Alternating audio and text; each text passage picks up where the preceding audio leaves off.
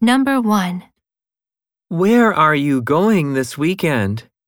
To a river near our town. What will you do there?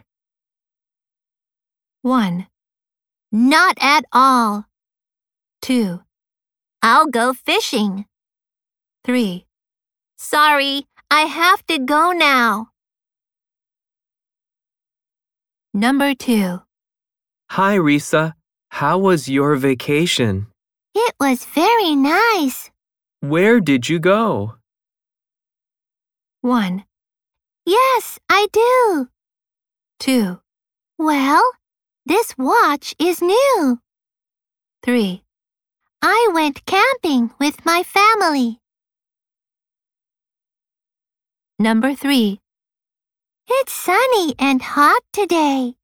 Yes, let's go to the pool today. How do we get there? 1. She ate ice cream.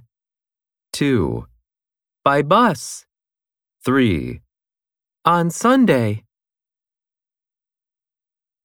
Number 4. Let's play soccer on Sunday. Sure. I'll meet you at the soccer field at 10. 1. I went to a restaurant. 2. You're welcome. 3.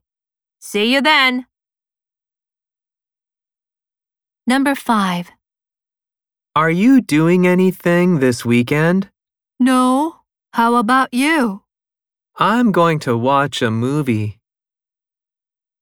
1. Have a nice time. 2. In the kitchen. 3.